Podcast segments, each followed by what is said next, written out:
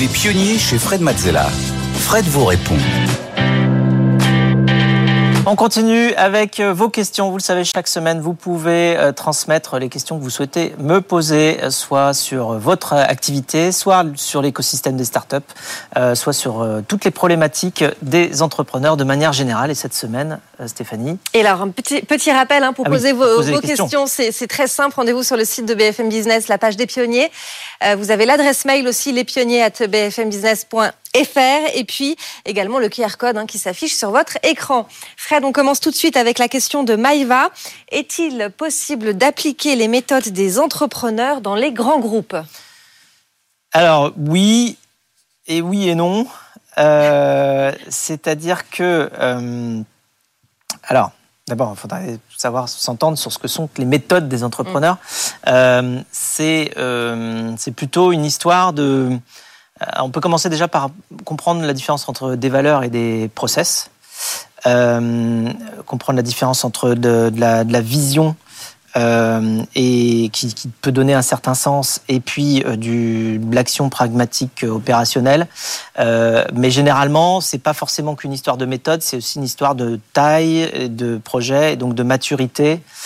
quand on doit construire un nouveau produit, un nouveau service, on va donner une direction, on va donc donner une vision, et on va y mettre des valeurs qui vont laisser une certaine latitude à chacun d'aller exécuter dans cette direction-là, de manière assez agile et donc chacun est assez autonomisé et responsabilisé par rapport à ses actions. Quand la société est grande, parce que l'on parle de grands groupes, généralement les métiers sont extrêmement bien définis. Euh, il y a des départements, il y a des, des, niveaux hiérarchiques un peu partout dans, au sein de ces départements. Tout a été codifié au fur et à mesure de la croissance de la société. Initialement, c'était un peu le bazar, enfin dans le sens où euh, il n'y avait pas forcément d'organisation euh, euh, très spécifique sur, enfin en tout cas pas aussi spécifique sur des process d'action, puisqu'on le, projet, l'entreprise cherchait ses manières de faire.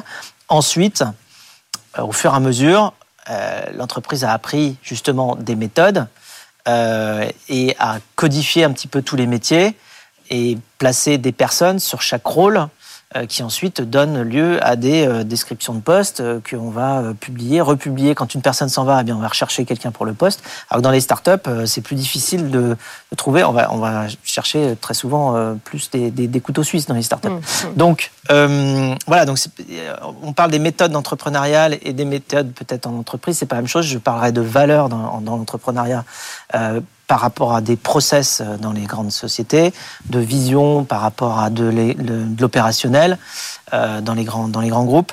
Euh, donc voilà, c'est un petit peu c'est un petit peu comme ça que j'aborderai la solution. Donc ensuite, si on arrive et ça arrive dans les grands groupes à donner un sens et une vision dans le grand groupe, on peut rejoindre justement cette latitude et à donner les valeurs et à les faire comprendre à tout le monde. On peut redonner cette latitude d'action à chaque collaborateur.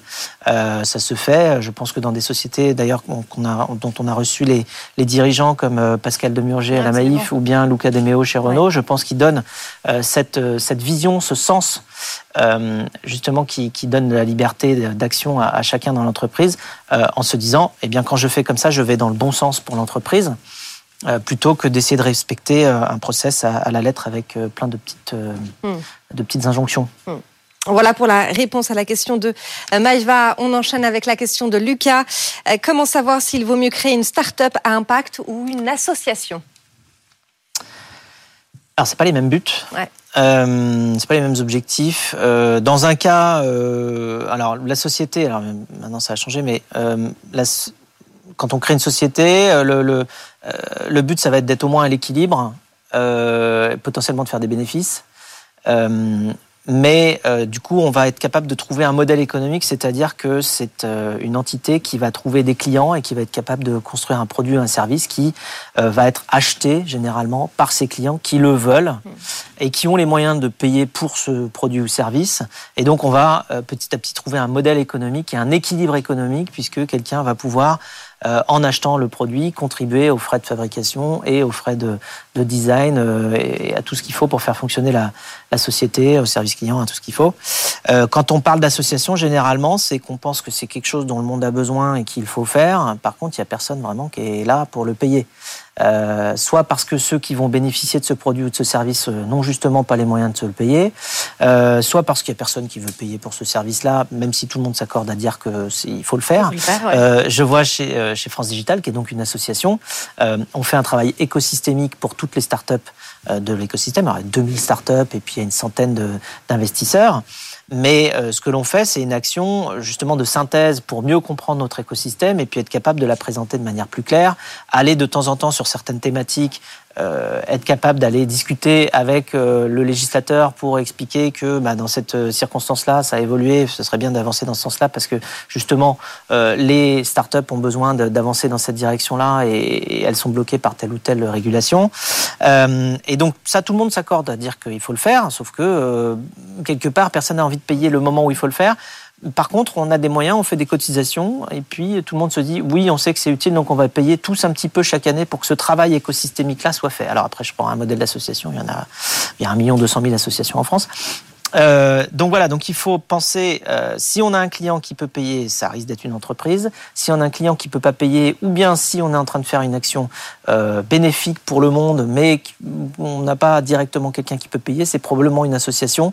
Et puis on pourra aller chercher par contre des subventions à différents endroits auprès de différents organismes qui eux aussi ont compris qu'il fallait faire cette chose-là et qui donc vont pouvoir payer pour. Donc c'est une différence de non seulement de positionnement et de philosophie, mais aussi de produits et de services déployés qui ne peut pas forcément être euh, euh, déployé sous un modèle ou sous un autre. Alors avec les sociétés à mission, maintenant, on a un petit peu la limite qui se euh, qui, devient un petit peu plus floue, mm, mm. puisque les sociétés à mission sont justement affichent la volonté d'aller remplir une mission et pas forcément la volonté simplement d'aller faire plus de bénéfices.